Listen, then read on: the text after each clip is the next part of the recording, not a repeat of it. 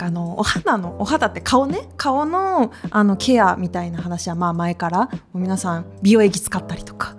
なんかちゃんと洗顔料もねあのボディーソープとかじゃなくて変えたりしてあのケアされてると思いますが、まあ、ここ最近ねデリケートゾーンでケアっていう、まあ、言葉がね、まあ、雑誌なりまあ、メディアとかにも取り上げられるようになってきてなので今回はちょっとデリケートゾーンケアについて、まあ、若野さんと前回同様お話できたらなと思っておりますがニュースタの東京で扱ってるデリケートゾーンケアみたいなところのラインナップでいくとどんなものがあるんでしたっけ？そうですね、はい、えーと、まず洗うっていうところと、うん、まあ、保湿するっていうのが、うん、あのメインなアイテムかなと思っています。うんでその中でも、えーと、今日、えーと、持ってきたのが洗う部分にちょっと注目したウォッシュとジェルっていうのを持ってきたんですけど、うん。まあ、そもそもこのデリケートゾーンのケアってなんか皆さんどうですか？やってますか？どうです？お二人。ちょっと私はねあのニュースタンド立ってるからちょっとね、あ意識意識しちゃうから、そうですね。今洗うと保湿って言ったん。ですけど、まあなんかどちらにかかっても。ななんかですね、私の方から言うと、あの本当最近あのやっぱ気になり始めたあのところで、でお店とかでもすごいなんかよく見かけるようになってきて、普通のドラックストアとかでもなんか売ってるなとかあったりとかして気になり始めてたのでちょっと使い始めてみたのがあったりとか。それはウォッシュ系ですか？ウォッシュとかあと保湿のものも含め。でえっとあとやっぱ自分の実感としても。まあ、今ちょっと40代後半なんですけど40過ぎたあたりからやっぱこういろいろ体の変化みたいなものって実感があって、まあ、例えば汗かきやすいとか、その汗も汗の質が違うんですよだから若い頃と、なんかこうねベタベタするんですよね、なんかそういうのがあってなんかさっぱりしたいみたいな気持ちってすごいあって、まあ、あと匂いとかそういうのも気になるしとかってあるのでなんか結構注目しているところで、うんうん、ちょっと気になるテーマではあるな、ね、みたいな。だからちょこちょこっと試し始めてるって感じですね、うん。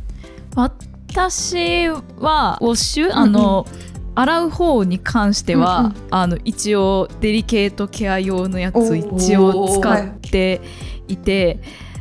それこそ結構美容系の YouTuber さんの動画とか見ちゃったりするんですけど結構気をつけてらっしゃる方多かったりとかして、なんかあのスキンケア的な文脈とかであのちゃんとそういうのも専用のにした方がいいみたいな話だったりとか、うんうん、で私も結構匂いとかも結構気になったりするっていうのもあって、あのそっちをなるべく選ぼうみたいなのああって今ちょうど切らしてるので今日この話を聞いて買って帰ろうかなと思って この場にいるっていうじゃあウォッシュはお二人とも使っててそうですね。保湿はちょっとまだ手手つけてないかなって今その保湿ってワードが出てきてあそっか。あのそれこそスキンケア文脈で考えるんだったら保湿も必要だわって今言われて思ったっていう まあ、そうですよね。ね。保湿もね、はい、でもまだこれから研究中って感じですね。中ニュースタンド東京ボイス。改めてねこういうふうにテーマで話すと顔もねちゃんと美容液塗ったりクリーム塗ったりしてると思うんでじゃあデリケートゾーンはってなったらそうなんですよ、ね、まあやった方がいいっちゃいいよねみたいな。そうですね。すよね。やっぱりいいはいいですよねあのそれこそなんかそのこのデリケートゾーンケアってそもそもなんかデリケートゾーンと向き合ったことってこの言葉が出てくるまで、うん、なんか、まあ、そうですね。ちょっとないがしろ大事な部分であるけどないがしろにされがちですよね。なんかそれをどうやって話題にしたらいいかもわからないし、ね、何かその自分の中で悩みがあっても、まあ、何か解決できるものともすら思っていないとか話していいことかも思ってないからとにかく蓋をするっていうようななんかやっぱりなんかそういうイメージがあるのかなと思っているっていうのが一つあってでこういうデリケートゾーンケアがありますって言ったらまず自分の中で今までこう触れてこなかった、うんうん。意識していたけどちょっと置いておいたところとちょっと向き合ってみようって思うと思うんですよね。でまずそれがすごく大事な一歩だと思っていて、うんうん。でなんでデリケートゾーンって必要なのっていうところに、なんかケア？ってなんで必要なのっていうのがそこにあのちょっと関わってくるかなと思うんですけど、そもそもやっぱり、えーとまあ、まぶたよりも皮膚が薄いぐらいなんですよ。あそうなんですそう。ねだからみ皆さんリップってよく塗るじゃないですか。はいでそこそれって薄くて、うんねしあの紫外線にも浴びるしやっぱり外気に触れているから荒れやすいって分かってるからちゃんとケアする。うん。はいはいはいじゃあまはいぶたよりも皮膚が薄いっていうデリケートゾーンってどうなのっていうのがまず一つあるのとあとはやっぱりねあのナプキンなどでうん擦れやすかったりとか、あとはね下着がいつも触れているっていうところで見ると、環境的には結構過酷だったりするんですよね。そうですよね。そう。だってまあその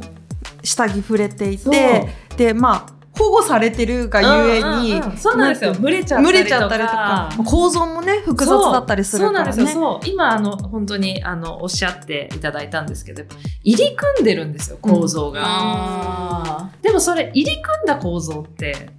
見たことないしなっていうところから、そうですよねなんか見ようと思って見る機会もそんなにないですしないんですよね、うん。だからやっぱりデリケートゾーンケアって始めるときにその単純にそれを使ってればいいわけでは本当になくて、うんうんうん。自分の構造どこを洗えばいいんだっけ、うん。デリケートゾーンってまずどこなんだっけ？うん。どうやって使うんだっけ？ちゃんとデリケートゾーンケアの例えばソープを使ってるからって安心していいんだっけっていうところは、もう少し踏み込んだ方がよくて、まずそのデリケートゾーンケアをやるときに必要なのが鏡で見てみようっていううん。話だったりするんですよ。はいはい。はいでじゃあ鏡で見た時にどうなまず構造がどうなってるんだっけうんうん。っていうところに触れると自分の体への理解したい気持ちがすごく湧いてくるんですよね。うん。なんかそれがすっごい一大きな一歩うん。だと思っていて、なのであの肌を保湿すると同じようにあデリケートゾーンも専用があるんだって思った時に、うんうんうん。あじゃあやってみよう。なんでそれが必要なんだっけそその対象の部分ってどうなってるんだっけっていうやっぱそこを理解するっていうのが。だからやればいいっていう話じゃそうないというか。もちそういやもちろんそれをやればいいから始まってもその次のステップなんでそれをするんだっけっていうところは、やっぱり理解しておくと、うん。そうですね、ん。なんか課題の解決のこうこういうあのなんていう紐解きじゃないですけどそうそうそう。そもそもなんで洗うんだっけみたいな話からまあ、衛生的にしておきたいとか、まあ、それこそいろんなそれぞれの、ねはい。悩みがあると思いますけど、